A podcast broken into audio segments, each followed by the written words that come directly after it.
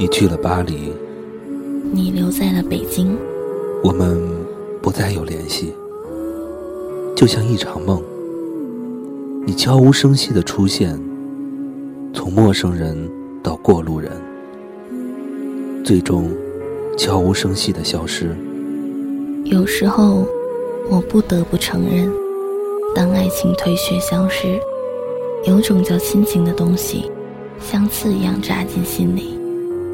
他逼迫我们再次连在一起，用最疼的方式，用最痛的方式。你去了巴黎，我留在北京。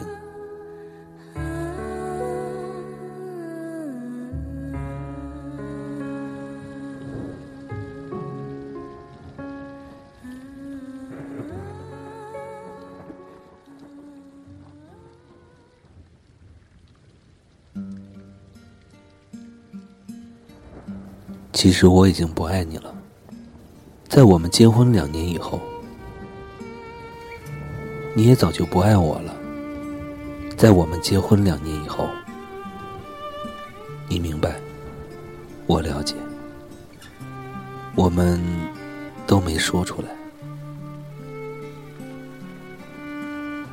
我睡在客厅，你睡在卧室，我们养的狗天天待在笼子里。你忘记了我们当初为什么要结婚？我也说不清，我们为什么要在一起。去年夏天，你辞去了工作，开始学法语。你说你在北京待腻了，要去巴黎。你说这里雾蒙蒙的天让人绝望。你说这里拥挤的马路让人迷茫。但这就是北京。待在这里，你天天想离开他，但当离开以后，就会迫不及待的想回来。我没有把你的话放在心上，可你的法语进步很快。秋天的时候，你已经会唱《我的名字叫依恋》。我们在国贸那家 KTV 里唱歌，那时候《中国好声音》正在铺天盖地。有个叫华少的主持人飞速走红。我记得那天晚上，唯一一个没有唱歌的人，是我们的朋友，作业本。你唱了好几首，我记不得歌词。我们彼此觉得，分开只是说说玩玩而已。那天晚上，风很大，北京城好像在嚎啕大哭，但无人伤心。我们一起把作业本送回东四环。你坐在前排，他还开玩笑的问我什么时候把你杀掉。我说你去巴黎之前必须把你杀掉。你笑了，我笑了。路灯突然变得好温暖。你知道我是个胖子，可你也不高，你也不漂亮。你也没有大长腿，没有大胸，你不会玩自拍，不会 P.S 自己的脸，甚至你的眼睛都没有一点女人的味道。你和我都不知道我们为什么要在一起，又为什么打算分开。回到家，你抢到了床，我抢到了沙发，这是你我的约定。谁抢到床，谁就睡床。这个家不大，我买的时候花了一百六十万，现在可以卖两百万，才两年时间而已。接下来的日子，你还是去学校学法语，我照旧去公司上班。我有时候去接你，你有时候会来找我。他们看我们的样子，觉得一切正常。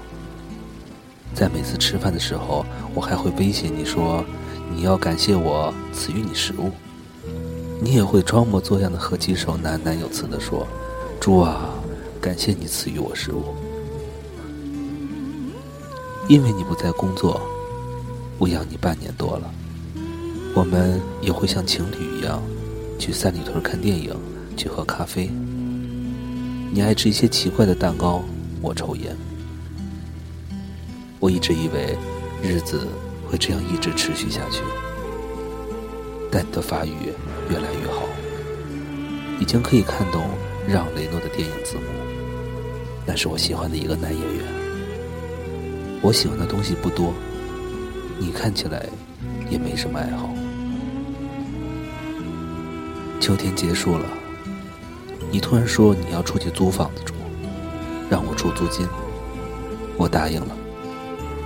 你收拾了你的东西，分了好几次，一次一次搬走，我都不在家。他们说，胖子哭起来很难看，胖子流泪很丑陋，所以，我都不在家。你搬走就搬走吧，很快。北京下了第一场雪。你的新家我从来没有去过，我只是到你家楼下给你送过两本书。我们的联系越来越少，我们对彼此宣告分手，好像是我们都获得了解放，得到了自由。这时候，我感到北京真的很大。很空旷。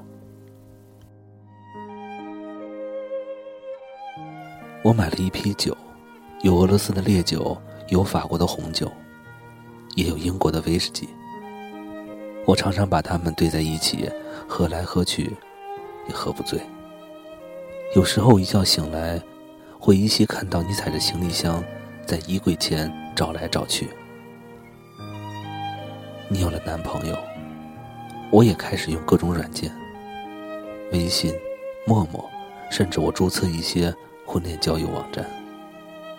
我开始打扮自己，我穿起靴子、风衣、围巾，我买了各种大牌腰带，H 字母、G 字母、Z 字母的，我都有。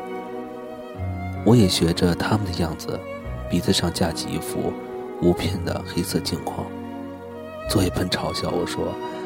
越来越像个港怂了。北京下第二场雪的时候吧，我找到了女朋友，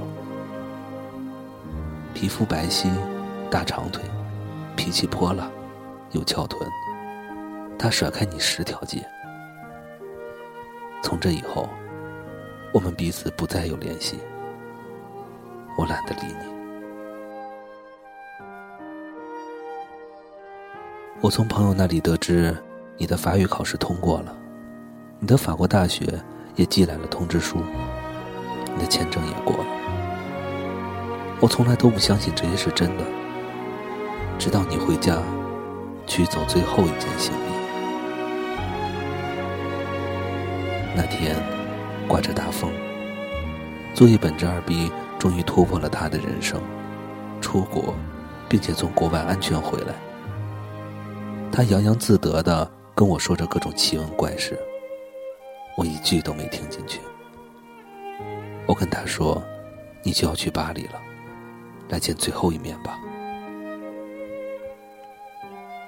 我们三个人一起去三里屯吃饭，一家川菜馆，辣得我难受。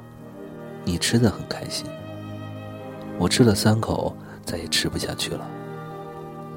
我看着你们两个人吃的杯盘狼藉，一个劲儿的抽烟，假装我很忙的样子，不停的看着手机。三里屯广场上大约有上千人在走来走去，我跟你也经常在这里走来走去。我们一起去过的影碟店已经关了门，我们吃过很多次的麻辣烫，也如今冷冷清清。我们去过无数次的苹果店，却照样人满为患。你说：“你给我买个硬盘吧，我要用来拷电影。”我去给你买了最贵的，一千五百块。你说：“把你的录音机给我吧。”我给了你。你说：“把你的相机给我吧。”我给了你。你说：“把你的墨镜给我吧。”我给了你，你要什么，我都给你。我不知道我为什么这样慷慨。我好像巴不得你将我的一切都拿去。第二天，你跟我回了老家，我爸给了你一沓钱。走出家门，你很自觉的把钱装到我的口袋里。我妈给你的金表，你也悄悄放进我的包里。我说离婚手续怎么办？你说把它寄到巴黎，签字寄回来。我知道，你和我都受不了民政局那种刺激。于，你我在没有作业本在场的情况下，我们吃了最后一顿饭。红酒相撞，两年已逝，你我相视无语。你感谢我这两年对你还算不错。我假装祝你一路顺风，说过去的都过去了，愿你有新的开始。我到此才明白，原来电影里那些感人的离别镜头都是假的。什么抱头痛哭、诉说衷肠，在现实中都是不存在的。我以为我不会觉得难过。直到这顿饭吃完，我突然发现，你我都没有动筷子。我只是不停的问你：房子租好了没有？学校安排好没有？带好药物没有？手机、相机、录音机充满电没有？护照、机票放好没有？我问的都是这些话。你说我唧唧歪歪、絮絮叨叨，不像前任老公。倒像前任老爸，你看，我从来就没有说过一句挽留你的话，我们竟然也都没有挽留过彼此，照样是我买单。我在心里说，这是我最后一次为你买单了，这也是你跟我吃的最后一顿饭。第二天，我没有送你去机场。我知道，送你去的那个人不应是我。我还是去了机场。我躲在 T 三的一个角落，我想再多看你一眼。你长得不漂亮，你没有大长腿，你没有大胸，你皮肤不白，你个子很矮。可是，我就想再看你一眼。无数人在机场分别，有的人拥抱，有的人握手，有的人只是用眼神相撞一下。我没有看见你，没有伤心。机场离咱们家只有短短三十分钟车程，我就是感到我突然没法开回去了。我在车里坐了好久。天上的飞机不停飞走，也有飞机不断降落。我突然有一种我是在这里等你回来的感觉。你的航班已经飞走很久了，机场从没有几个人到人越来越多，再到人越来越少。太阳从东边走到南边，又到西边。我最终还是回了家。我坐在沙发上，这时我发现咱们只有六十平米的家是那样大，那样空旷。那两只狗安静的待在笼子里，好像也不饿的样子。我的女友今晚没来，你的男友也没有陪你去巴黎。我们两个。看来都有寄托的人，在这个日子，竟然都是形单影只。你知道在北京最怕的是什么吗？没人陪。所以鬼街总是有那么多人在吃饭。所以，这个城市连空气都在拼命变得拥挤。一周以后，作业本突然问我。伤感期过了没有？我说还没有。他说他一直不相信你去了巴黎，我也不信。但的确，你去了巴黎，我留在北京，我们不再有联系，就像一场梦。你悄无声息的出现，从陌生人到过路人，最终悄无声息的消失。今晚的北京，外面的大风像疯了一样的嚎啕大哭，暖气已经停了，真冷。我永远不会为你而哭，也不会掉眼泪。他们说，胖子哭起来很难看，掉起泪来很丑陋。